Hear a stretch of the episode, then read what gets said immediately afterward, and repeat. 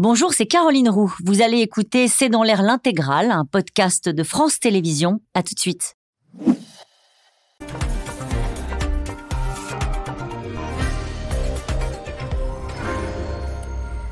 Bonsoir à toutes et à tous. Nous attendons vos questions SMS, Internet et réseaux sociaux pour alimenter notre discussion. Dans un monde de plus en plus incertain où la menace nucléaire est brandie régulièrement euh, par la Russie, une autre puissance est en passe d'obtenir la bombe, l'Iran. Si l'on en croit les déclarations euh, du département américain de la Défense, Téhéran n'a jamais été si près du but. Les derniers rapports de l'Agence internationale à l'énergie atomique ne laissent que peu de doutes euh, sur les capacités de l'Iran. Par ailleurs, le régime est mis en cause par les Américains pour sa proximité avec la Russie et ses livraisons de drones, de munitions euh, dans la guerre en Ukraine. La République islamique d'Iran et son président, Ebrahim Raisi, qui affiche dès qu'il le peut sa proximité avec la Chine. Iran, la bombe atomique dans 12 jours c'est le titre de cette émission. Avec nous pour en parler ce soir, Frédéric Ancel. Vous êtes euh, docteur en géopolitique, maître de conférence à, la, Sciences Po Paris et à la Paris School of Business. Je cite votre Atlas géopolitique d'Israël, dont la sixième édition est publiée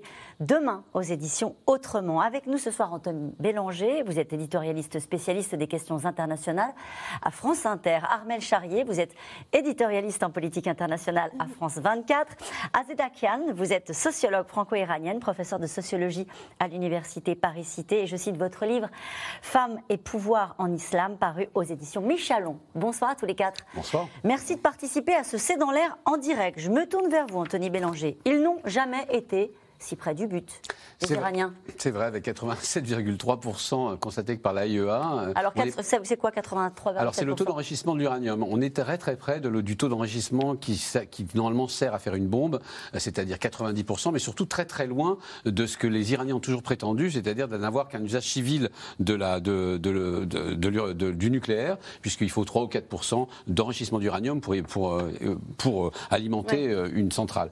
Donc en fait, on voit bien que les Iraniens Depuis euh, maintenant 2018, c'est-à-dire la fin euh, par Donald Trump, le déchirement par Donald Trump des accords, des accords euh, sur le nucléaire, qu'ils vont, ils, font une espèce de, course à l'échalote, ou si vous voulez presque de torture chinoise avec les Occidentaux, une espèce de jeu qui consiste à la fois à accumuler de l'uranium enrichi, on en a trouvé près de 4 tonnes, hein, ça c'est ce que dit toujours l'AIEA, ou alors d'enrichir de plus en plus et de mieux en mieux, histoire de narguer les Occidentaux ou de les expliquer tout ce qu'ils ont raté en termes de, de négociations. Frédéric Ansel dirait donc un double jeu. Oui, un double jeu parce que je considère que la République islamique d'Iran sait qu'elle n'aura pas la bombe. Comment ça? Parce que les Israéliens ne laisseront pas l'Iran obtenir la bombe atomique.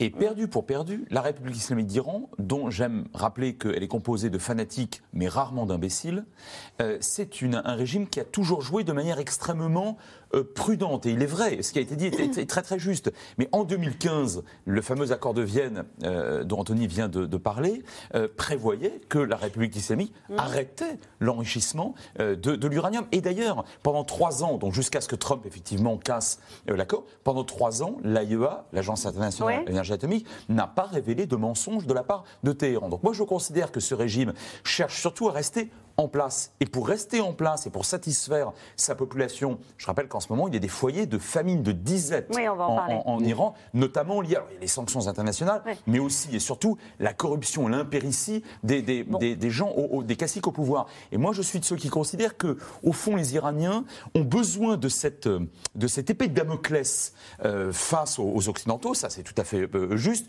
pour essayer d'obtenir la levée des fameuses sanctions qui leur permettraient d'obtenir de quoi satisfaire socialement leur population. Donc c'est une façon de mettre la pression sur les Occidentaux en disant attention, on est sur le point d'avoir la bombe, donc levez les sanctions. C'est pas exactement ce que, ce que j'avais compris en lisant les déclarations euh, du département américain de la défense, qui dit en 2018, il aurait fallu environ 12 mois à l'Iran pour produire l'équivalent d'une bombe en matière fissile. Maintenant, il faudrait environ 12 jours. Euh, est-ce que, si près du but, les Iraniens vont dire non, vous avez raison, on ne va pas le faire, on ne va pas se, se, faire ce cadeau-là de pouvoir être en possession de, la bombe ah, atomique? Écoutez, moi, euh, je, je, pense que là-dessus, on peut faire confiance aux Israéliens qui suivent à la lettre euh, le, programme nucléaire de l'Iran et qui avaient récemment dit que l'Iran avait besoin quand même de deux ans pour faire, pour fabriquer une bombe, parce qu'enrichir l'uranium à 90% n'est pas suffisant pour fabriquer une mm. bombe. Les Iraniens, mais ça depuis de nombreuses années, on le sait, euh, arriver, euh, arriver au seuil de nucléaire. Maintenant, de là à dire s'ils vont fabriquer une bombe réellement ou pas, déjà, est-ce qu'ils ont la connaissance nécessaire? Est-ce que les Israéliens vont leur laisser faire? Est-ce qu'ils ont intérêt à le faire? Il y a toutes ces questions qui restent, à mon sens, euh, ouvertes. Et selon donc ce qu'on sait jusqu'à aujourd'hui, ils ont, bon, vraisemblablement, ils sont parvenus à enrichir l'uranium jusqu'à 87%, mais est-ce qu'ils ont acquis euh, aussi le savoir-faire pour fabriquer une bombe C'est ça la, la, grande question. Et pour la euh, miniaturiser. D'une part. Et d'autre Voilà. Enfin, il y a. Y a et, et d'autre part, effectivement, je suis d'accord avec Frédéric, pour dire, Frédéric Rancel, pour dire qu'il euh, utilise ce savoir-faire et cette connaissance et cet acquis, si vous voulez, pour euh, l'utiliser comme un levier pour faire pression sur les Occidentaux. On sait qu'ils sont à bout, le régime islamique d'Iran, et donc ils veulent absolument que les sanctions états-uniennes à des effets extraterritoriaux soient levés parce que euh, ils sont vraiment, ils ont été ébranlés par la révolution en cours en Iran, ça on le sait, par euh, la baisse considérable de, euh, de, de, la monnaie iranienne, l'inflation galopante, la corruption, etc., etc. Et donc la population iranienne n'en peut plus avec ce régime. Et donc le régime islamique d'Iran est en train de faire pression de cette façon-là sur les Occidentaux afin que les Américains et les Européens acceptent de, euh, de revenir sur la table. Et pourquoi les Américains ont l'air aussi tendus à votre avis, Armel ah. Charrier Parce qu'ils sont dans une situation euh, où ils se rendent compte qu'avec euh, la guerre en Ukraine aujourd'hui, euh, le monde est particulièrement tendu et qu'une étincelle peut mettre effectivement le feu aux poudres. La position iranienne est quand même aussi de participer à ce conflit, hein, donc on en parlera. on, en, parler, on en parlera. En même temps, le jeu est complexe à tout azimut parce que que les Iraniens aient enrichi, alors de quoi parle-t-on exactement On parle effectivement de résidus qu'a trouvé l'AIEA, donc on ne sait pas dans quel, exactement, dans quelles circonstances, comment c'est. Euh, certains disent bah, ce sont des résidus qui sont arrivés euh, parce que c'était en fait des centrales qui sont en cascade, donc en fait ça Ils disent ça peut être même un accident, c'est-à-dire quelque chose qui ne serait pas souhaité. Voilà, ou qui serait arrivé par d'autres choses qui arrivent. Mais ce qui est sûr, c'est qu'on savait, grosso modo, qu'on avait un uranium enrichi à plus de 60% mmh. du côté de Fordo. Mmh. Et ça, c'est la centrale qui est la plus protégée, qui ne peut pas être atteinte par une attaque extérieure, donc elle est enfouie. Donc c'est là où du coup on est sur du nucléaire à 60%. À partir du moment donné où on sait ça, techniquement, on sait tous qu'on fait rapidement du militaire. Et que du coup, quand on apprend qu'il peut y avoir un 83,7, ça ne nous surprend pas parce qu'on sait qu'on est dans cette capacité. En revanche, ce qui effectivement est important, c'est de savoir après comment est-ce qu'on miniaturise, comment est-ce qu'on met effectivement sur un missile balistique et comment est-ce qu'on envoie.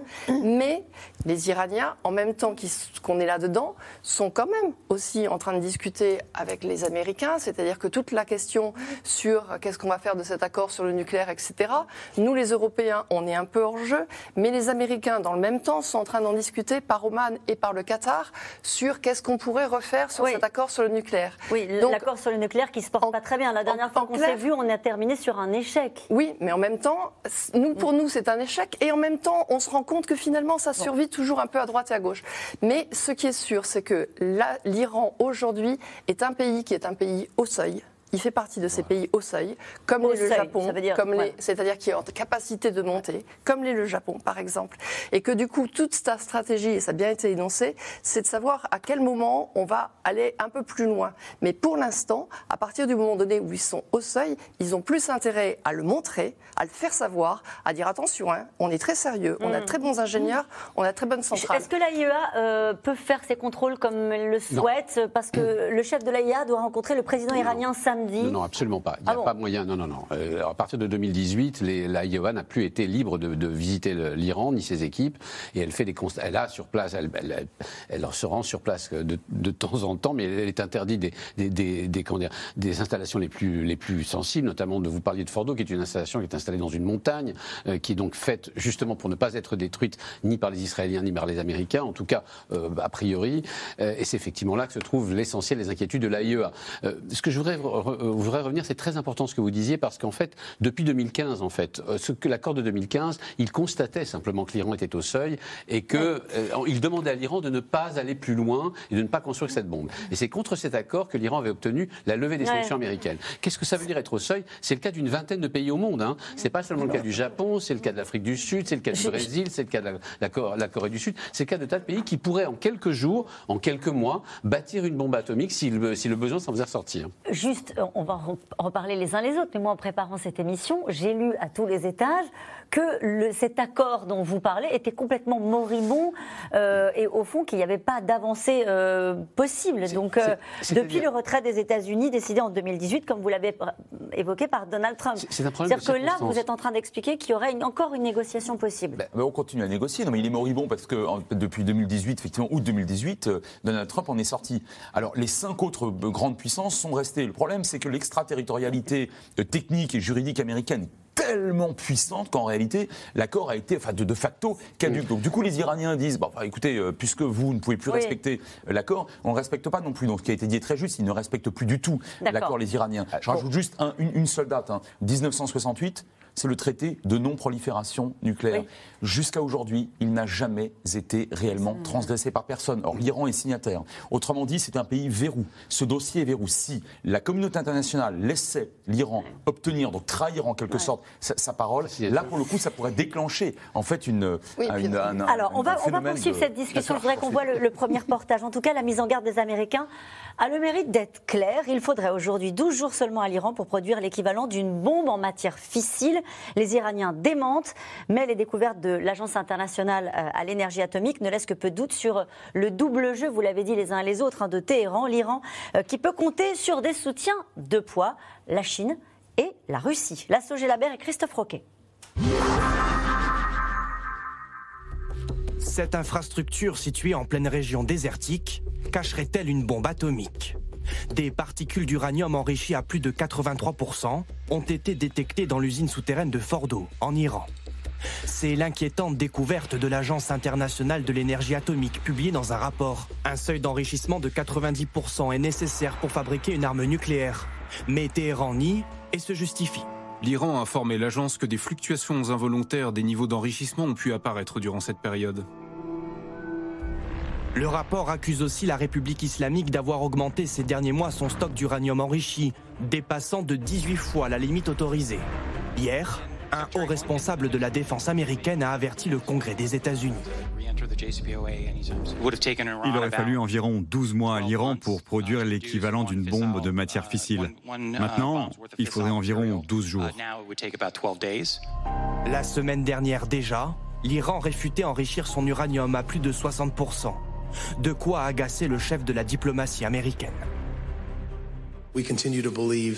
Concernant le programme nucléaire, nous continuons de croire que le moyen le plus efficace et le plus durable de relever le défi est de recourir à la diplomatie.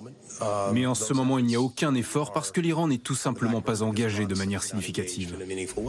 Des tensions diplomatiques dans un contexte où les négociations entre les grandes puissances occidentales et l'Iran sont au point mort. Les accords de Vienne conclus en 2015 avaient pour objectif de contrôler le programme nucléaire iranien et permettre la levée progressive des sanctions économiques qui touchent le pays. Sauf qu'en mai 2018, Donald Trump fait une annonce fracassante. J'annonce aujourd'hui que les États-Unis se retireront de l'accord nucléaire iranien. Dès le mois d'avril 2021, des pourparlers reprennent pour tenter de relancer l'accord. En vain.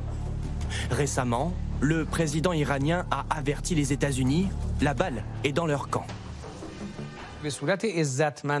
S'ils sont également disposés à parvenir à un accord raisonnable, fondé sur le respect mutuel qui puisse protéger les droits de l'Iran et répondre à nos demandes, nous pensons qu'il est encore possible de parvenir à un accord. Mais nous n'avons pas vu leur détermination à cet égard. Le problème actuel se situe du côté des États-Unis, pas de l'Iran. Contre le bloc occidental, l'Iran peut compter sur des alliés de poids, notamment sur la Russie de Poutine. Téhéran est soupçonné d'aider Moscou dans son invasion de l'Ukraine, en livrant des drones armés. Et dans une interview exclusive à la télé américaine, le patron de la CIA révèle même que la Russie pourrait faire un gros cadeau à l'Iran, avec un risque, déstabiliser le Moyen-Orient. La Russie propose d'aider les Iraniens dans leur programme de missiles et envisage également au moins la possibilité de fournir des avions de combat à l'Iran. Ce qui crée des risques évidents, non seulement pour les Ukrainiens, et nous en avons déjà vu la preuve, mais aussi des risques pour nos amis et partenaires à travers le Moyen-Orient. Mi-février, c'est en Chine que le président iranien s'est rendu pour rencontrer Xi Jinping. L'Iran, allié à deux grosses puissances militaires, mise aussi sur son programme balistique, avec la diffusion ce week-end de vidéos de missiles longue portée. Dans une allocution télévisée, ce général se targue même de pouvoir désormais attaquer leurs ennemis jurés. Les Américains sont maintenant comme des morceaux de viande entre nos dents. On peut toucher des bateaux américains dans un rayon de 2000 km. Le 5 novembre dernier, de nouvelles sanctions américaines, les plus sévères jamais adoptées contre l'Iran, ont visé la production pétrolière et le secteur bancaire. Un bras de fer diplomatique et économique pénalisant un peu plus le peuple iranien. Juste une petite réaction quand même à ce qu'on vient d'entendre dans la voix de ce militaire iranien qui dit les Américains sont comme des morceaux de viande entre nos dents. On n'est pas en mode négociation. Non, et on n'est pas en mode vegan non plus. Non, plus. Non, mais je veux vous dire franchement, là, là, là on est dans, ça, ça, fait partie de la rhétorique euh, de matamor et de bouffonnerie lorsque précisément on cherche à monter les enchères mm. et qu'on n'est pas très très loin d'un accord. C'est ce, ce, genre de déclaration, je pense qu'il faut plutôt quelque part les prendre comme une bonne nouvelle. Ça ah veut dire qu'on est potentiellement pas loin d'un accord. Et en tout cas, ce qui est sûr, c'est qu'on continue à négocier. Maintenant, sur les fameux 12 jours des Américains, je me permets comme de, de, rappeler qu'il y a 20 ans, jour pour jour, les Américains racontaient strictement n'importe quoi avant d'envahir l'Irak. Donc moi, je ne suis pas de ceux qui considèrent que les Américains font, disent toujours des bêtises. D'ailleurs, sur l'Ukraine, ils ont eu, ils ont eu raison. Donc je suis anti-complotiste et je pense que les Américains ont souvent raison. Mais pas cette Mais je serais, en tout cas, je serais très prudent sur les fameux 12 jours. Je pense que c'est un effet d'annonce qui est un peu à la manière, de manière plus polie, que le général iranien qu'on a entendu, euh, illustre aussi ou traduit quelque chose qui pourrait mener à, une, à un nouvel accord. Alors pourquoi les Américains ont intérêt à revenir dans cet accord On comprend bien les Iraniens, alors, vous nous avez expliqué tout à l'heure la levée des sanctions et ils en ont besoin. On va parler de la société iranienne dans un instant. Alors il y a une question de crédibilité américaine, ça c'est certain. Les, Biden joue la crédibilité en Ukraine, sur l'Indo-Pacifique. Il y a un retour des Américains aussi au Moyen-Orient, c'est incontestable. J'ajoute un point très important. Plusieurs États arabes de la région sont des alliés privilégiés des États-Unis, quelque part plus encore qu'Israël. Je pense à l'Arabie saoudite, je pense au Koweït, je pense bien évidemment aux Émirats arabes unis. Or, ces États ont une peur panique de l'Iran, mhm. en tant que puissance perse, en tant que puissance chiite, bien évidemment, et en tant que puissance rivale sur le plan pétrolier et gazier. Mhm. Autrement, dit, autrement dit, il faut montrer à ses alliés qu'on les défend et qu'on arrivera d'une manière ou d'une autre, y compris par un accord, à éviter une guerre qui leur coûterait extrêmement cher. Mais par, ailleurs, l'intérêt des États-Unis est tout de même dans la région de retirer à ce, ce triangle infernal qui est la Chine, la Russie et l'Iran un de ces, un de ces, un, de ces, comment dire, un, de ces angles, c'est-à-dire en l'occurrence l'Iran. Euh, ils ont en plus euh, intérêt aussi à faire baisser le prix du pétrole et du gaz. Enfin, en tout cas, à montrer qu'il peut être baissé. Mm. Et puis enfin, il ne faut pas oublier qu'on peut affronter une crise, mais pas deux. C'est-à-dire que les Américains mm. sont en ce moment engagés et uniquement engagés en Ukraine, contre la, enfin en tout cas à aider l'Ukraine. Ils n'ont pas forcément envie que vienne s'armer derrière leur dos un autre conflit qui serait un conflit dans lequel l'Iran serait impliqué. Par ailleurs, l'Iran n'injurie pas l'avenir non plus. C'est-à-dire que l'Iran livre à la fois des armes à la Russie et d'une manière, manière extrêmement forte. D'un côté, elle livre des armes à la Russie, de l'autre côté, elle continue, à mon avis, à avoir des négociations avec les Américains. En fait, c'est tout simplement la victoire ou non, ou la défaite ou non de la Russie en Ukraine qui décidera. C'est ça qui va changer tout. Mais oui, bien sûr. Parce, qu'il y a cette question de Maxence en Gironde. Les Russes ont-ils aidé l'Iran dans cette folle démarche? Les Russes livrent des armes. Les Russes livrent des armes, et même des armes que l'Iran n'imagine même pas avoir il y a encore six mois. C'est-à-dire des avions de combat, et y compris des, des, des, des batteries de missiles antiaériennes. OK. Les Russes livrent des armes oui, contre aux Iraniens Contre les Iraniens, ils ont promis des armes qu'ils leur avaient, qu'ils leur avaient promis, enfin, qu'ils ne leur avaient jamais promises. Par ailleurs, non, juste pour finir, euh, les Russes fournissent des armes. Les Russes, si les Russes perdaient en ce moment en, Irak, en, en, Ukraine, l'Iran se retournerait immédiatement vers les négociations américaines.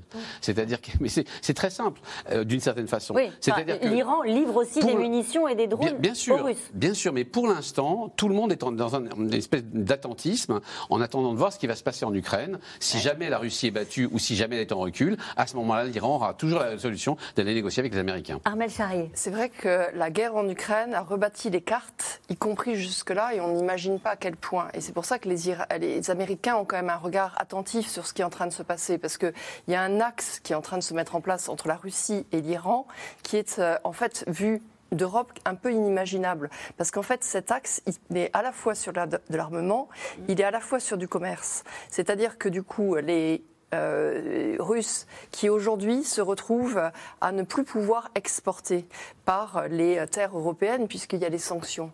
Ils exportent maintenant en passant par l'Iran. Donc ils font transiter tout ce qu'ils envoyaient avant.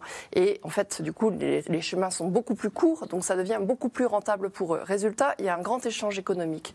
Deuxièmement, les Russes et les Iraniens ont passé des accords pour sortir en fait du problème SWIFT, qui est en fait les sanctions américaines, et pour créer des systèmes de monnaie qui sont des systèmes de monnaie communs. Donc ça veut dire que maintenant, c'est les fameux, on a souvent on parle de MIR quand on parle de ça sur les, les mmh. c'est donc du coup ils peuvent payer en, pas en dollars, ils peuvent payer en, roubles, et dans la monnaie euh, iranienne. Et donc du coup ça, ça fait exploser parce que du coup les Chinois se sont greffés dessus, d'autres pays qui sont dans la zone russe se sont greffés.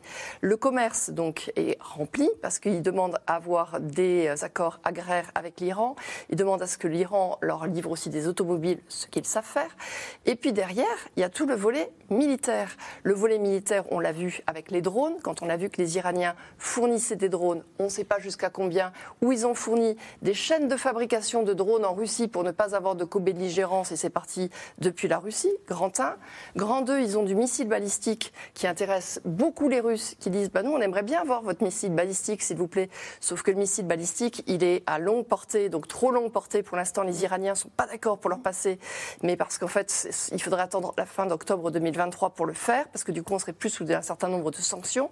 Mais ça veut dire qu'ils sont capables de leur parler de drones, ils sont pas capables de leur parler de missiles balistiques, ils sont pas capables de leur parler de munitions. Là, les Russes leur disent, ben, vous voulez avoir des avions parce que vous en avez plus, parce que vous êtes sous sanctions américaines, vous n'avez plus la possibilité d'avoir, on vous livre des Sukhoi. Vous voyez, voyez le marché que c'est en train de passer, Et donc, on ne voit pas pourquoi ils auraient un intérêt à ce que ça s'arrête dans ces ben, conditions-là. Sauf si les Américains arrivent à un moment donné à rentrer, oui, dans l'absolu, on voit pas. On voit qu'on est sur la constitution d'un deuxième monde.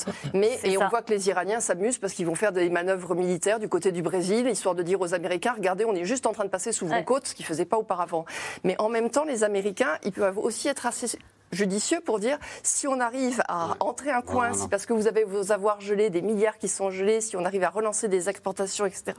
Peut-être qu'on arrivera à casser un peu ce nœud économique qui est en train de se créer. Euh, vous parliez d'axe euh, donc entre la Russie euh, et l'Iran. On rajoute un troisième pays et un point commun entre ces trois pays, qui est la Chine. Mm. Et on se dit le point commun de tous ces pays-là, c'est, j'allais dire la haine de l'Occident, c'est un peu caricatural, mais là, en tout cas l'ennemi américain c'est l'ennemi américain, mais jusqu'à un certain point. D'ailleurs, moi, je, je pense que tout ce que vous expliquez, c'est très bien, mais sauf que c'est trop, c'est bien beau tout ça. C'est récent, c'est récent. En réalité, ils en discutent, mais pour l'instant, on voit rien venir. Rien n'est concret. Absolument. Et ce que je vois, c'est qu'en Iran, il y a une crise économique profonde, c'est que le dollar coûte 55 000 tomans, c'est de jamais vu, que le, la monnaie iranienne a perdu 100% de sa valeur et que la République islamique d'Iran n'arrive plus à tenir ni économiquement, ni politiquement, ni socialement.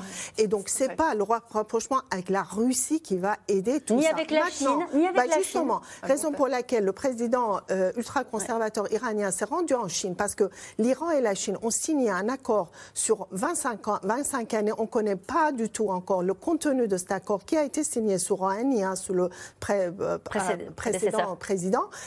on ne connaît rien. Et en fait, euh, les Chinois sont bien gentils aussi avec le régime en leur disant, pour l'instant, on fait rien. C'est-à-dire des milliards, des milliards, d'investissements chinois promis dans cet accord. Eh ben on, euh, le, régime islamique n'a pas parce que parce que l'Iran est un pays qui est en ce moment très instable dans la mesure où il y a une révolution en cours. On, ne peut pas parler, pardon, mais on ne peut pas parler de l'Iran et de la géopolitique de l'Iran en parlant seulement de la Russie. Il faut voir ce qui se passe à l'intérieur de l'Iran. On va en parler après. Et, justement, non, non, mais je veux dire, c'est très lié parce que les Chinois, récemment ont fait comprendre au président iranien que pour l'instant, ils préféraient attendre. À cela s'ajoute le fait que la Russie armée la raison, mais en même temps, il ne faut pas oublier que la Russie aussi est un producteur de pétrole qui est sous les sanctions, comme l'Iran, et que les Russes vendent leur pétrole encore moins cher aux Chinois que l'Iran. Du coup, les Iraniens ont perdu le marché chinois.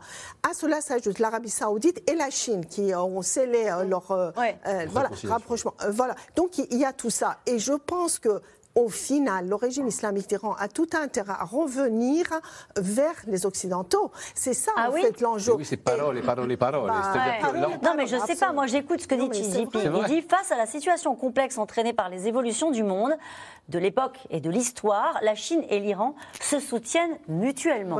Ça ne coûte rien de dire ça. ça ne veut rien non, là, on est dans une rhétorique extrêmement euh, classique. Effectivement, ce qui a été dit est très juste. La Chine, euh, le, président chinois a dit pratiquement la même chose avec l'Arabie saoudite, qui est le grand ennemi euh, absolu de, l'Iran. Ça, c'est le premier point. Le deuxième point, on a, on a évoqué le volume d'échanges très important et la valeur des échanges, effectivement, entre l'Iran et la Russie. D'ailleurs, ça passe par le Caucase, notamment par l'Arménie. Sauf sur le nucléaire.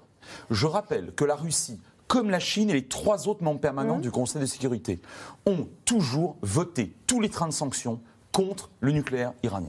Donc on ne peut pas parler d'alliance. Je veux bien qu'on parle de coopération. Une alliance, c'est un terme extrêmement fort. Lorsque vous êtes alliés, a priori, le sang de vos soldats coule en faveur de, euh, du, contracteur. Qui raconte cette hein. légende du coup Qui a intérêt à raconter cette légende? Ce sont les Russes? Alors il ne s'agit pas de légende, il s'agit d'une rhétorique jusqu'au boutiste, histoire de dire euh, aux Américains, en réalité, nous avons un véritable axe. mais cet axe, en fait, il est extrêmement fragile. Sur le plan nucléaire, il n'y a pas d'accord entre ces deux et même ces trois pays et surtout pas, surtout pas avec la Chine. La Chine, sur le plan nucléaire, est une puissance très conservatrice. À chaque fois, depuis un an, mm. que, que le président russe tente d'agiter de près ou de loin l'apocalypse, à chaque fois, il se fait engueuler par Xi Jinping. Xi Jinping, donc le président chinois, sur le plan nucléaire, cherche absolument le statu quo qui prévaut depuis 68. Donc il ne pas que l'Iran devienne une puissance pas, mais, la Chine aussi a voté tous les trains de sanctions contre l'Iran. Ce qu'il faut bien comprendre, c'est qu'en fait, on a affaire à des effets d'annonce. Je suis très très d'accord avec ce que disait ma voisine. Il faut absolument comprendre que nous avons affaire d'abord à des maîtres S communication et propagande. La Chine et la Russie, c'est quand même eux qui l'ont inventé.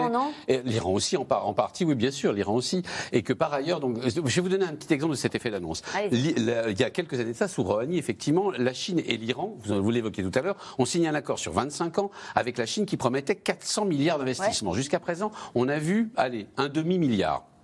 C'est vous dire. Alors cet accord a été signé il y a 5 ans. C'est ce que vous disiez. C'est-à-dire qu'ils sont obligés, les Iraniens, d'aller en Chine pour leur dire Et eh, au fait, vous nous aviez promis 400 milliards, est-ce que vous pourriez pas en mettre quelques-uns sur nous Et pas des milliards de roupies, des milliards de roubles ou des milliards de, de, de tomates. Non, non, des milliards de dollars. C'est ça dont l'Iran a besoin. Alors il y a les échanges commerciaux, il y a les échanges militaires.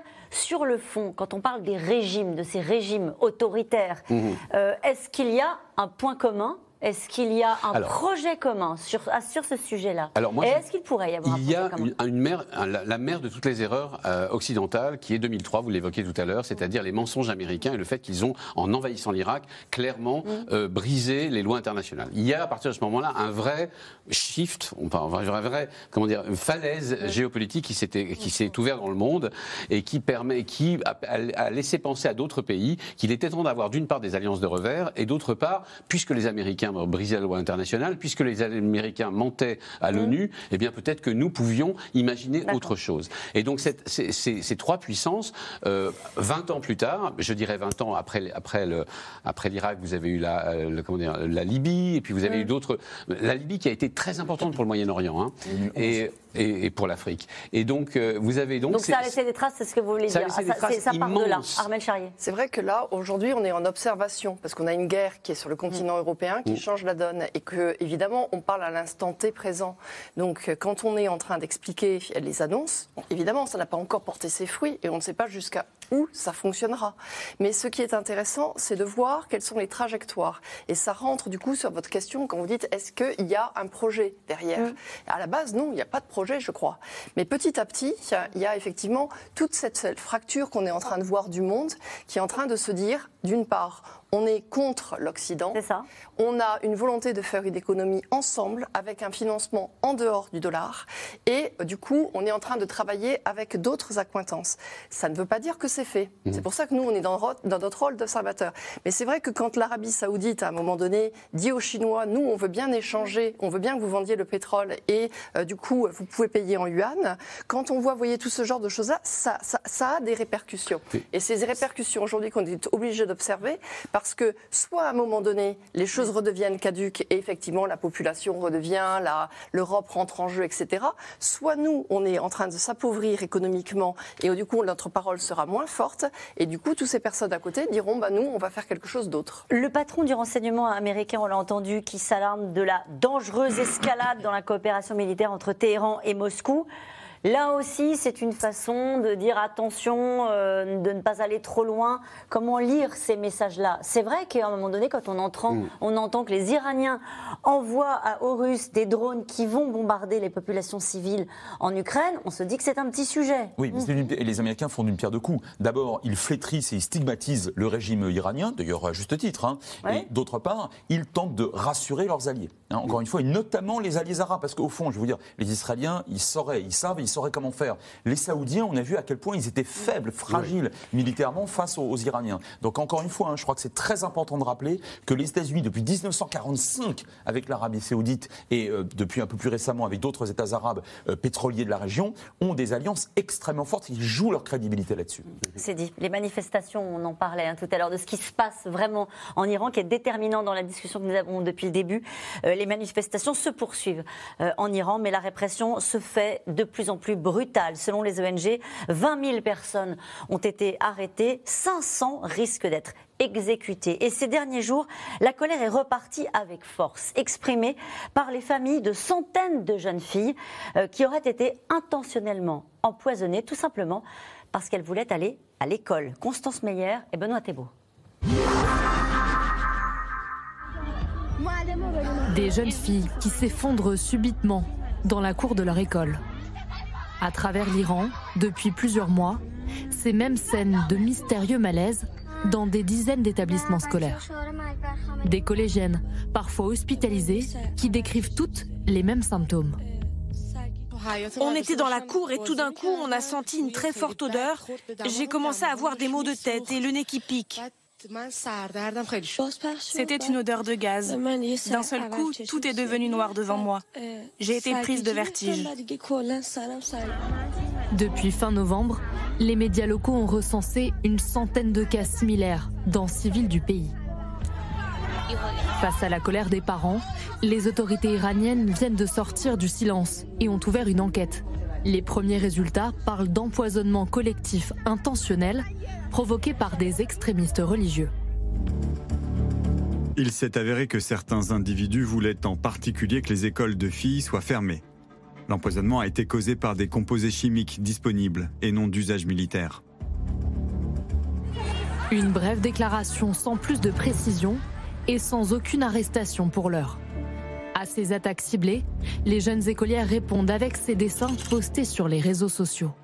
Une façon de dénoncer cette nouvelle privation de liberté après cinq mois de contestation et la mort de Marsa Amini, cette Iranienne de 22 ans tuée par la police des mœurs pour un voile mal porté.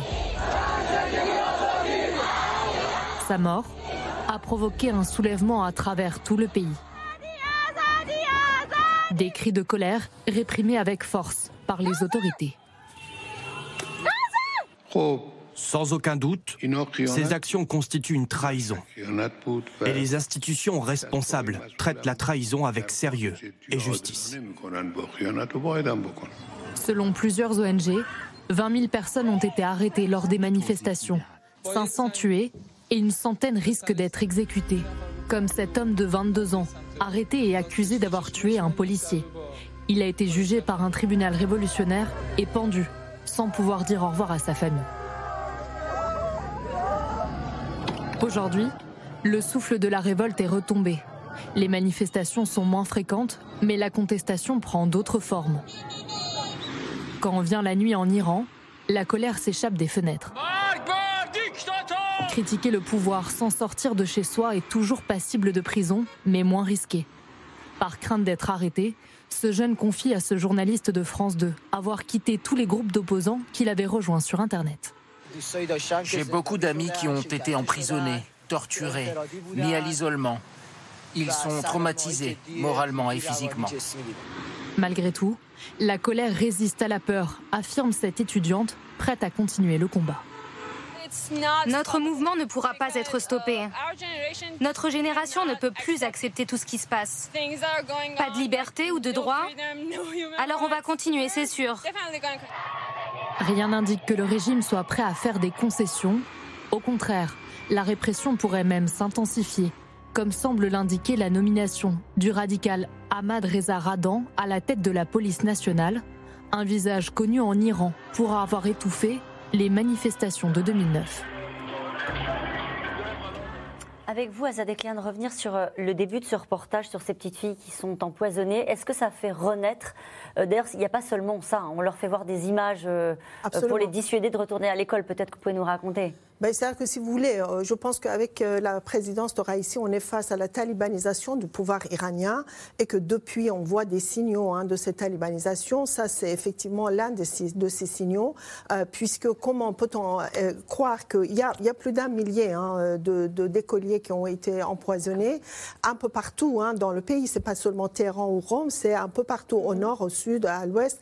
Et donc, ça veut dire qu'il y a des bandes organisées. Comment se fait-il que le ministère de renseignement iranien euh, ou d'autres autorités n'arrivent pas à comprendre de quoi il s'agit. Bon, bien évidemment qu'il s'agit des gens du régime qui sont en train, en fait, à travers cet empoisonnement, n'oubliez pas, les écolières étaient aussi au devant de la scène contestataire. Ils sont en train de les intimider, euh, d'une part. Et d'autre part, dire à leurs parents, euh, il ne faut pas envoyer vos fillettes à, l'école. C'est exactement comme les talibans en Afghanistan.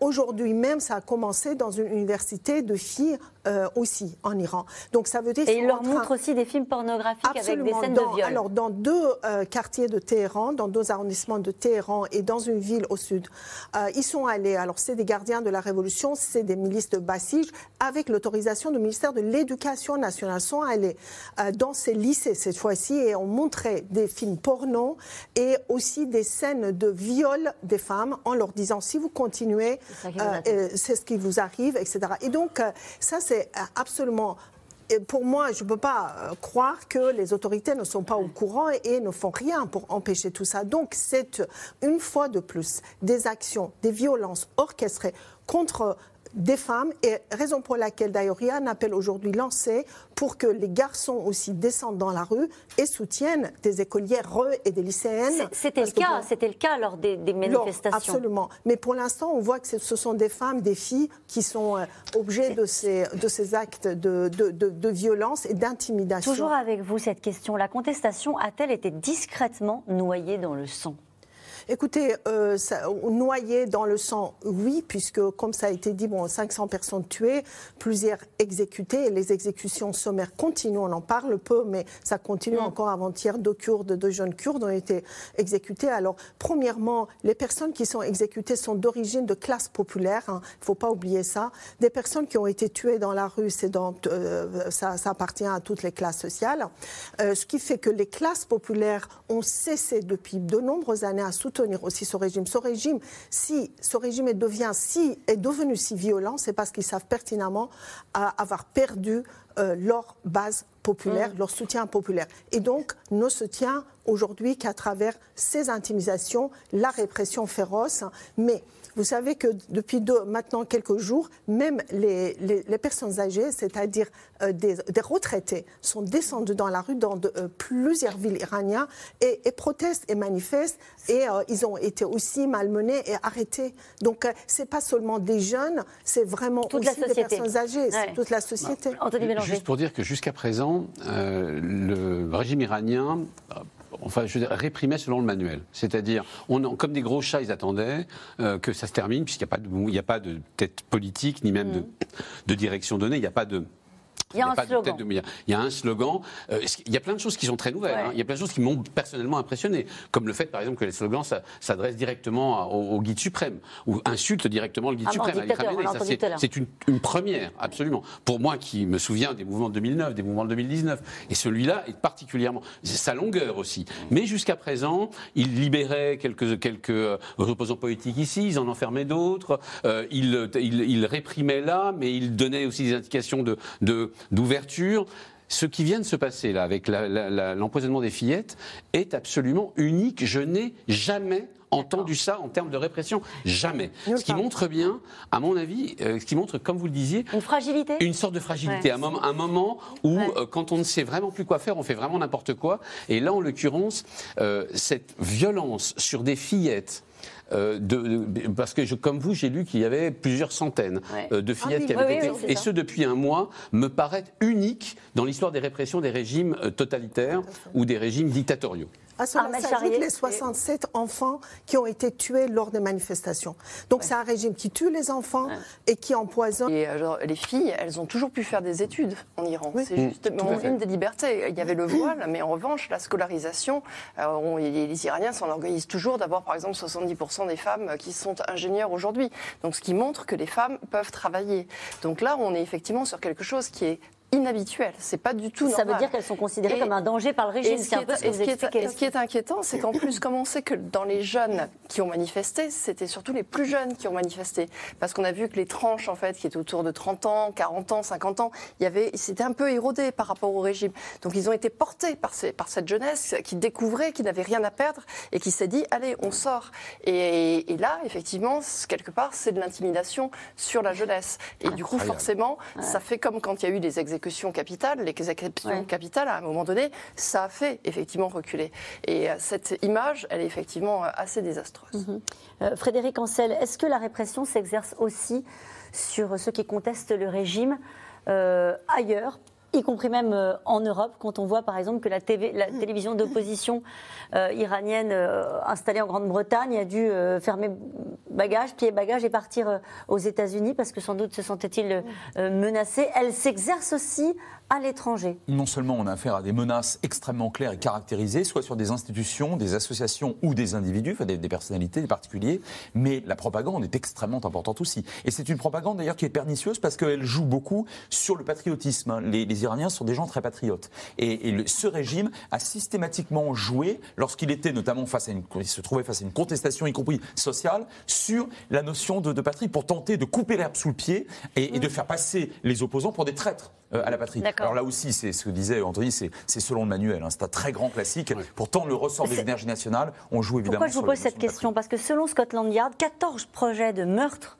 ou d'enlèvement euh, d'Iraniens considérés comme des ennemis du régime ont été déjoués. Donc sur le territoire britannique. Ça ne vous surprend pas? Absolument. Mais ce qui est étonnant, c'est que le gouvernement britannique a demandé à cette euh, télévision euh, Iran qui diffuse en persan de plier bagages et d'aller à Washington au lieu, euh, au lieu de dire on va vous protéger. Parce on que peut-être ils ne se bah, sentaient pas en capacité de les protéger? Alors, je n'en sais rien. Alors, je, sais, je, ne, je, ne sais pas, mais c'est très étonnant. Imaginez si ça nous arrivait en France. Hein, euh, tout Et qu'on vous dise d'aller vous protéger aux États-Unis. Aux, États-Unis, ça n'a pas. Euh, il y a un embarras de la diplomatie occidentale vis-à-vis de précisément de ce qu'on vient de voir, de ces images extrêmement choquantes et de l'attitude que doivent avoir les diplomaties occidentales vis-à-vis de, de l'Iran et de ce qui se passe en ce moment dans la répression il y a une sidération.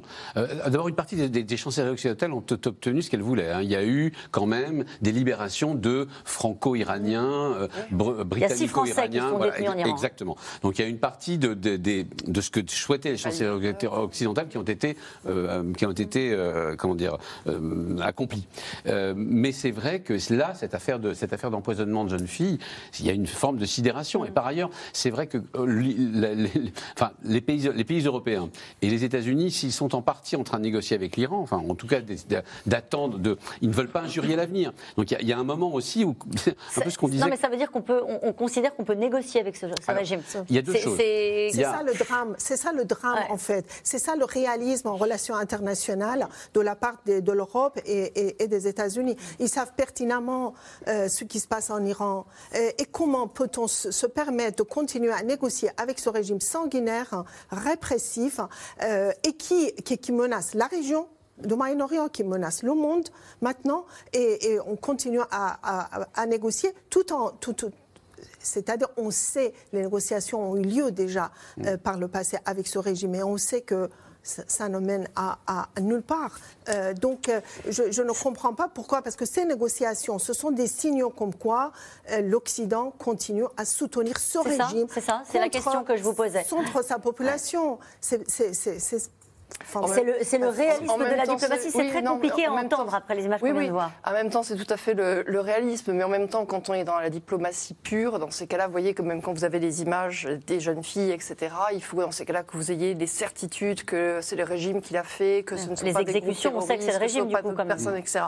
Les exécutions, oui, on sait effectivement que ça fait partie de la, la rhétorique euh, iranienne. Là où ils ont, euh, là où la, la pression est retombée, c'est qu'à partir du moment donné où les manifestations sont moins importantes, à partir du moment où la question du voile, elle est un peu laissée, ça donne juste effectivement les excuses pour dire à un moment donné, comme on a la guerre en Ukraine, comme on est intéressé par tous ces genres de choses, c'est ça le problématique. Il y a mm. tellement, tellement, tellement de dossiers aujourd'hui en ce moment qui sont sur la table. Et, si on avait à choisir, malheureusement, je le dis avec beaucoup de tristesse, si on avait à choisir entre le dossier, enfin un accord sur le dossier mm. nucléaire et les droits de l'homme et les droits des femmes en Iran, on n'hésiterait pas je suis désolé de le dire. La réelle politique que j'ai toujours combattue au profit d'une géopolitique humaniste, mais je suis obligé de le constater. C'est ce qu'on est en train de, de, tenter. Non, non pas qu'on abandonne moralement les, les, jeunes femmes et la population de manière générale, sauf qu'en réalité, à la fin des fins, surtout ce qu'on souhaite, on, l'ensemble du monde, hein, pas seulement les Occidentaux, mm. c'est obtenir un accord sur le nucléaire. C'est pas une chute du régime. Non, non, mais par ailleurs. Ah non, c'est pas une chute du régime, c'est un accord sur le nucléaire. Dans l'idéal, oui, bien évidemment, mais on ne fera rien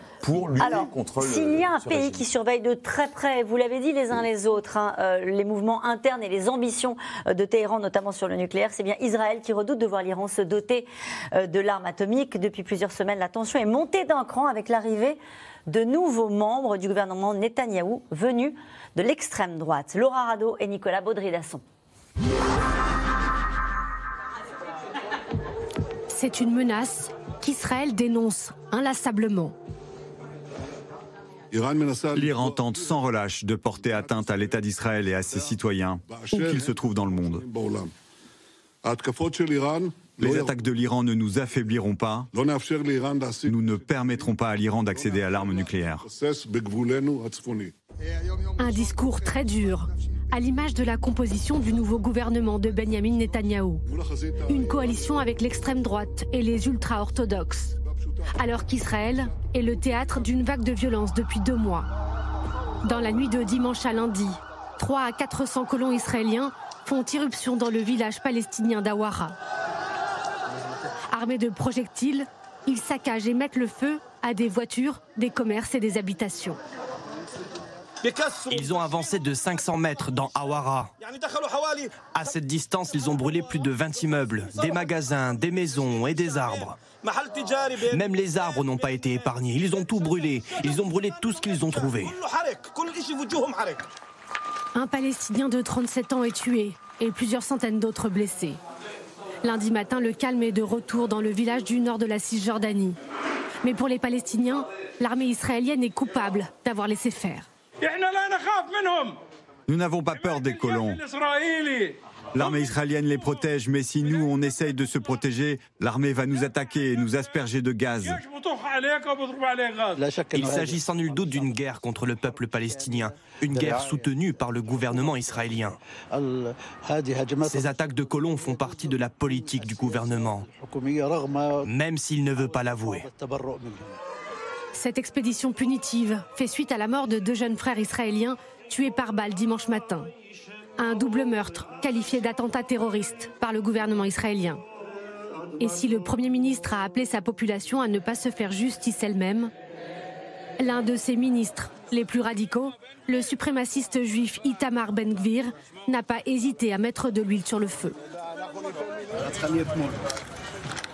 L'attaque d'hier, lors de laquelle les deux frères Yaniv ont été tués, est une agression terrible et atroce qui devrait nous apprendre à tous que nous sommes en guerre. L'ennemi doit être écrasé. Les têtes des instigateurs et des chefs des organisations terroristes doivent être abattues par des éliminations ciblées. Face à un gouvernement dont les figures les plus extrémistes prônent l'annexion des territoires occupés, Une partie de l'opinion publique israélienne s'inquiète. Depuis huit semaines, chaque samedi, ils sont de plus en plus nombreux à descendre dans les rues de Tel Aviv, Jérusalem et Haïfa.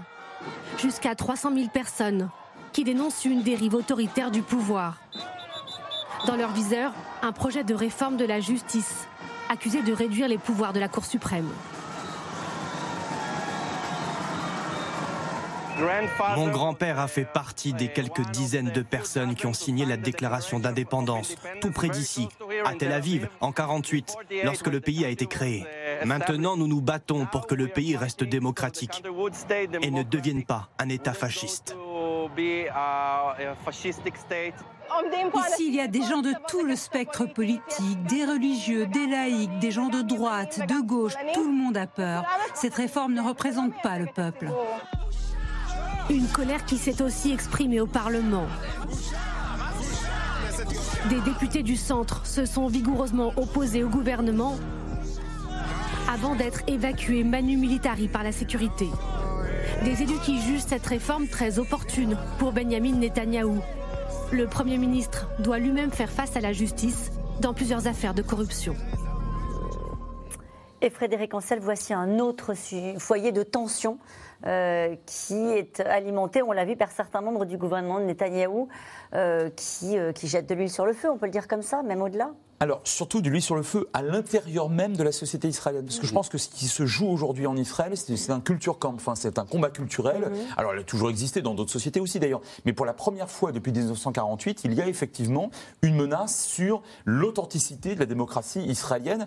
Euh, c'est pas moi qui le dis, c'est 300 à 400 000 personnes chaque semaine. Vous multipliez par 7 hein, pour avoir la proportion euh, en, France. Donc, y compris d'anciens membres du Likoud, le parti au pouvoir de Netanyahou, y compris d'anciens chefs d'état-major, des ambassadeurs qui ont démissionné Qu'est-ce qu'on peut dire de, ces, hommes qui, sont, qui ont intégré ce gouvernement Netanyahou, ce ministre qu'on a vu tout à l'heure? Ah, c'est un extrémiste. Ah, les, manifestements d'extrême droite, euh, euh, c'est quelqu'un qui a toujours été un voyou. À, l'armée, euh, ils l'ont refusé à l'époque dans des unités combattantes tellement il était extrémiste. Donc c'est l'un des disciples du rabbin Kahana, le fameux rabbin donc assassiné en 90 qui prônait un, un, racisme extrêmement violent contre les Arabes. Et lorsque le rabbin Kahana, dont ce ministre est disciple, à la Knesset intervenait, les premiers ministres, pourtant très nationalistes, mmh. Shamir et Begin mm. quittaient l'hémicycle. C'est autrement dit, dire que le pays aujourd'hui, enfin que ce gouvernement est très à droite, ça ne veut pas dire grand-chose, c'est pas le problème. Le problème, c'est qu'on a au sein de ce gouvernement au moins deux ministres qui sont manifestement non seulement des extrémistes, mais qui n'ont même pas de compétences sécuritaires particulières, contrairement par exemple à un Sharon Naguère. Mm. Alors leur combat est interne. Leur combat, c'est vraiment une culture camp, c'est une, une, guerre culturelle au sein d'Israël. Par contre, leur combat n'est pas externe forcément. Ce que je veux dire par là, c'est qu'ils n'ont pas intérêt, par exemple, à déclencher une guerre avec l'Iran. C'est pas leur problème. Mm. Euh, D'abord parce qu'il suffit, il suffit, tout le monde le sait dans la région, de savoir qu'Israël est la première puissance euh, militaire de la région, qu'elle a, euh, tout le monde le sait, des, euh, des, des, des, têtes nucléaires, des ogives nucléaires et des, et des, bombes nucléaires, donc elle pourrait déclencher le feu nucléaire sur, les, sur ses voisins. Elle, n'en a pas l'intention, mais ce que je veux dire, c'est qu'il suffit qu'on le sache pour que, et qu'Israël le fasse bien savoir, et y compris qu'elle savoir qu'elle peut tout à fait détruire n'importe quand les installations comment dire, nucléaires iraniennes pour, pour, asseoir, pour, pour asseoir un peu sa puissance. Ensuite, il n'y a pas intérêt, parce que les États-Unis n'y ont pas intérêt. Il ne faut jamais oublier quand même qu'Israël n'est pas une puissance sous domination américaine, mais que les Américains ont leur mot à dire, et surtout, c'est l'allié, c'est un, l'allié des États-Unis, et qui n'ont aucun intérêt en ce moment d'avoir avoir deux guerres. C'est-à-dire, encore une fois, à, on, avoir une guerre qu'ils soutiennent en, en Ukraine et une autre qu'ils pourraient par le biais d'Israël, continuer Quand je parlais de foyer de tension, je ne pensais pas forcément euh, tout de suite euh, à l'Iran, je pensais euh, au conflit israélo-palestinien. Alors voilà, là oui, pour le coup, ça c'est pour le coup pour, ces ministres extrémistes, hein, certains diraient d'extrême droite, mmh. c'est vraiment ce qu'ils ont en tête, le, conflit israélo-palestinien. On a bien vu d'ailleurs le regain de tension extrême de ces dernières semaines, nourri effectivement par un sentiment d'impunité, notamment des colons, vous savez, de ces colons enfin, sionistes radicaux, qui eux ont le ont, l'impression qu'avec de tels alliés au gouvernement, ils peuvent au fond faire ce qu'ils veulent. Il faut aussi souligner qu'il y a eu aussi un regain d'attentats contre les Israéliens. C'est-à-dire qu'il y a aussi une trentaine de morts côté israélien dans des attentats aussi, eux aussi épouvantables. Cette question qui nous est posée ce soir, jusqu'où peut aller la dérive droitière du gouvernement israélien? Peut-être avec vous, Frédéric. Moi, je, crois que l'opposition, y compris au centre droit, euh, face aux réformes, elle est tellement importante que Netanyahou risque de devoir reculer. Euh, c'est d'autant plus vrai qu'il euh, il, n'est pas totalement libre vis-à-vis de ses alliés, puisqu'il a donné, comme dans toute coalition, dans le cadre d'un scrutin à la proportionnelle intégrale, évidemment, vous avez tout un morcellement très important. Donc il a donné des gages à chacun de ses alliés et il est tenu à, l'intérieur. Par ailleurs, si vraiment il y avait une, une exigence beaucoup trop extrémiste de la part de certains de ses ministres, il pourrait changer de coalition et choisir d'aller plutôt au centre droit. Et puis là, l'ami américain qui a fait passer le message, puisque à son arrivée, Anthony Blinken a dit il en va de la responsabilité de chacun de prendre des mesures pour apaiser les tensions euh, plutôt que de les attiser. C'est sans doute à ces hommes-là euh, qu'il s'adressait lorsqu'il est arrivé. Et nous revenons maintenant à vos questions. Cette question d'Alain en Seine-Saint-Denis, jusqu'où l'Iran peut-il aller dans la poursuite de son programme nucléaire et que peut-il être fait, que peut-il être fait pour l'en empêcher? Je parlais de torture chinoise, il peut aller jusqu'à 89, 89,5%. Pour l'instant, il s'agit d'une arme de négociation. Donc il peut aller très loin dans l'idée de faire, de, il peut par exemple augmenter encore son stock d'uranium enrichi. Encore une fois, à 60%, il n'y a aucun usage civil euh, euh, nucléaire. Donc à 60%, ça ne peut faire que du militaire. Et puis en plus, on ne peut pas descendre. Donc il, y a, il ne, pour l'instant, on l'a, je crois, assez bien dit, il s'agit d'une arme de négociation. Il, devrait, il ne deviendrait pas encore plus audible sur la scène internationale s'il disait on l'a. Bah, on l'a, la bombe. Oui, mais le problème, Donc baisser d'un ton. le, le, problème, c'est que si l'Iran a la bombe, euh, oui, dans ces cas-là, il s'impose sur la scène internationale. Mais euh, ce ne sera pas le seul pays à avoir la bombe, parce qu'immédiatement, il y aura plein de pays de la région qui voudront se doter de la bombe. il y aura l'Arabie saoudite, les Émirats arabes unis, euh, la Turquie, effectivement. Et donc, eux, ça veut dire que dans ces cas-là, il y aura une prolifération. Il y aura peut-être aussi le Pakistan qui demandera à avoir encore plus de têtes. Donc, c'est vrai que pour l'instant, ils jouent sur cette capacité sans aller jusqu'à ce déclencheur qui le dépasserait peut-être. Euh, peut-on frapper l'Iran au prétexte qu'il pourrait utiliser sa future puissance nucléaire? Ah bah, de toute façon, les, Israéliens, comme je l'ai dit euh, tout à l'heure, se sentent, et avec raison, menacés par euh, l'Iran. Mais ce n'est pas une menace tactique façon Hamas ou Hezbollah, c'est une menace stratégique. C'est-à-dire qu'aux yeux des, Israéliens, et ce n'est pas faux, euh, si l'Iran se dotait de la bombe atomique, au regard de l'idéologie violemment antisioniste et anti-israélienne de l'Iran, et, de la géographie, euh, et du rayon d'action des missiles iraniens, Israël pourrait être détruit. Euh, Donc de toute façon, les Israéliens ne laisseront pas faire. Et je, je, enfin, je le réaffirme avec force. Pourquoi? Parce qu'on l'a tous vu ces dernières années, année après année, coup de force après coup de force, les Israéliens ont démontré qu'ils pouvaient pénétrer en Iran, y compris via des, via des complices au sein même de la population iranienne.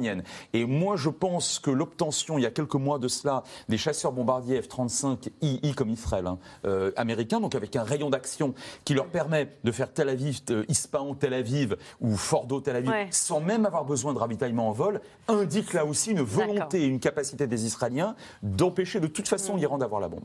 Poutine ne pourrait-il pas aider l'Iran à mettre... Y compris dans la guerre en Ukraine, au fond, malgré toutes les redemontades, la Russie est restée un honnête broker, comme on dit, c'est-à-dire est restée particulièrement prudente. La Chine ne le permettrait pas. Euh, la Chine ne le permettrait pas. C'est qu'en fait, Chine, les aventures euh, nucléaires russes, que, les menaces nucléaires sont, sont matinées par la Chine, qui refuse absolument d'être irresponsable sur le sujet. L'Iran va peut-être avoir la bombe nucléaire, mais a-t-il les missiles, les avions, les sous-marins pour les lancer le cas échéant? Est-ce une puissance militaire? Oui, c'est une puissance qui est en train de se doter, l'Iran. Donc elle a des missiles balistiques depuis assez longtemps, des missiles balistiques qui amèneraient à 750, 1500 km il faut juste rappeler que euh, Israël est à 1300 km. Voilà, donc euh, ça, c'est clairement une des, une des capacités qu'ils ont. Pour l'instant, ils sont bridés. Pour l'instant, il y a des accords sur lesquels ils ne peuvent pas exporter ce type d'armement. Donc ils ont travaillé dessus. Ensuite, ils travaillent sur pas mal de choses. Ils ont travaillé sur les sous-marins, ils travaillent effectivement sur des brises-glaces, ils travaillent sur toute une capacité pour pouvoir rentrer comme ça dans différents océans.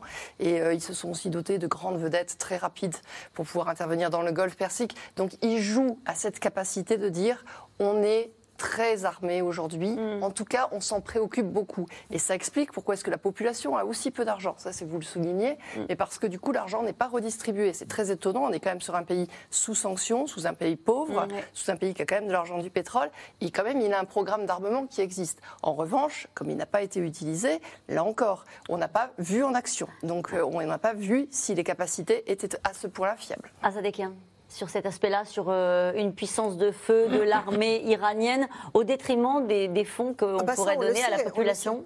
on le sait, il suffit de regarder comment le budget euh, iranien est euh, distribué. Effectivement, une grande partie, c'est pour les forces euh, armées, militaires, etc une autre partie pour euh, les appareils de propagande du régime.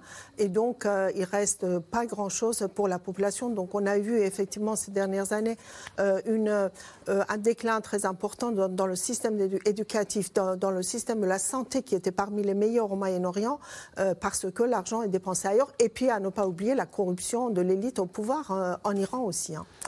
Euh, pour avoir choisi de se retirer de l'accord de Vienne, Trump n'a-t-il pas une lourde responsabilité si l'Iran se dote de la bombe atomique? Alors, euh, je, alors, bizarrement, je, pense que, bon, d'abord, ça avait été un choc à l'époque, notamment parce que ça avait été euh, déchiré un accord multi, multi oui, Il disait qu'il n'était pas respecté. Ou d'ailleurs, les États-Unis n'étaient pas forcément le, comment dire, les plus durs. Hein. La France était à l'époque extrêmement dure vis-à-vis de l'Iran. à la fin, je pense que ça a en, en partie servi les intérêts, bizarrement, ça a servi les intérêts de l'Iran. Qui, en tout cas, ça a. L'Iran, non, du régime islamique d'Iran. Pardonnez-moi, oui. du régime islamique d'Iran. Pourquoi? Ben Parce que ce petit jeu-là de je, je, je, euh, comment dire, j'enrichis un peu plus, j'en ai un peu plus, j'en ai. C'est un petit, c'est une, c'est une torture, encore une fois, chinoise, que les, les, les, Iraniens nous font, nous font subir uniquement pour cette raison-là.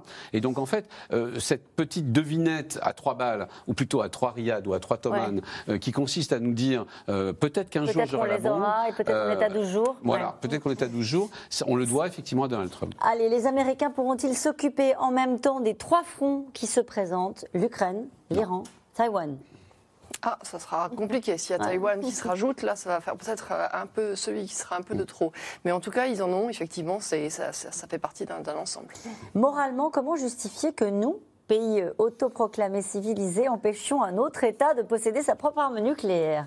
Avec vous, Frédéric Ancel. 1968, le traité de non-prolifération qui a été signé d'ailleurs par la quasi-totalité des, euh, des, des, États indépendants. Les seuls qui n'ont pas signé, ce sont l'Inde, le Pakistan et Israël. L'Inde et le Pakistan, en 98, font leurs essais euh, officiels. Bon, ces deux grands pays, on, avait, on aurait eu beaucoup de mal à exercer des, des sanctions contre eux. De toute façon, ils n'avaient pas signé, ils en avaient le droit. Et Israël n'a jamais communiqué. Reste enfin la Corée du Nord qui avait signé mm. Et qui a renoncé à sa propre signature en 2003, juste avant, je vous le donne en mille, de procéder à un essai. Hmm. Donc les Nord-Coréens, c'est un cas encore un petit peu à part. Mais depuis, il n'y a pas eu de prolifération. Et ça, c'est extrêmement intéressant. Tout à l'heure, on évoquait cette dizaine, cette quinzaine d'états du seuil. Hmm. Si aujourd'hui, on permettait à l'Iran d'obtenir euh, la bombe, eh bien ces États se diraient, mais en réalité, pourquoi pas nous? D'autant que nous sommes menacés. Je pense par exemple à un État comme le Japon qui est terrorisé par la montée en puissance de la Chine. Mais quand on voit par exemple que Vladimir Poutine, le 21 février, dit euh, dans son discours qu'il sort de l'accord START, c'est ça euh, sur... Alors est-ce que ça veut dire qu'on est dans un, une forme de recul sur la gestion par la communauté internationale de la menace nucléaire? Alors, en tout cas, la menace balistique, et malheureusement, ça avait commencé dans les années 2010 euh, avec notamment Trump, hein, enfin Trump et, et, Poutine. Hein. là, bon, on peut, on peut leur envoyer. C'était quoi? C'était en fait un accord qui, qui établit une forme de discussion qui, qui limitait le nombre de de, missiles intercontinentaux. Bon, donc on ne parle pas strictement du, nucléaire. Mais j'ajoute un dernier point important. À quatre reprises depuis un an, Poutine effectivement a agité indirectement la menace, sauf que on sait de sources très sûres qu'il n'y a jamais eu concrètement sur le terrain, ne serait-ce qu'une préalerte nucléaire. D'accord. C'est assez rassurant. Oui, au final. Absolument, bien sûr. marquer un blanc. Est-il exact que l'Iran euh, gaze des fillettes pour les empêcher d'aller à l'école? Le mot est. Ben oui, on, le voit. Après, euh, euh, ça ne va pas empêcher les familles d'envoyer leurs enfants à l'école. Euh, on, sait que l'éducation des femmes est très très importante en Iran et que c'est aussi pour elles une façon d'être présente dans l'espace social, dans l'espace public. Donc elles vont continuer à aller à l'école, à l'université. Une dernière question pour vous, très rapidement. Les femmes feront-elles tomber les mollahs en Iran? Ce serait une belle leçon de l'histoire. Absolument. Si les mollahs tombent, c'est l'œuvre des femmes. Merci. Et ça va arriver bientôt. Femme, vie, liberté. c'était le mot. Merci euh, à vous tous. Cette émission sera rediffusée ce soir à 23h40. Puis je vous rappelle que vous pouvez retrouver C'est dans l'air quand vous le souhaitez et réécouter euh, C'est dans l'air dans sur toutes les plateformes, en podcast notamment, et aussi en replay. Très belle soirée.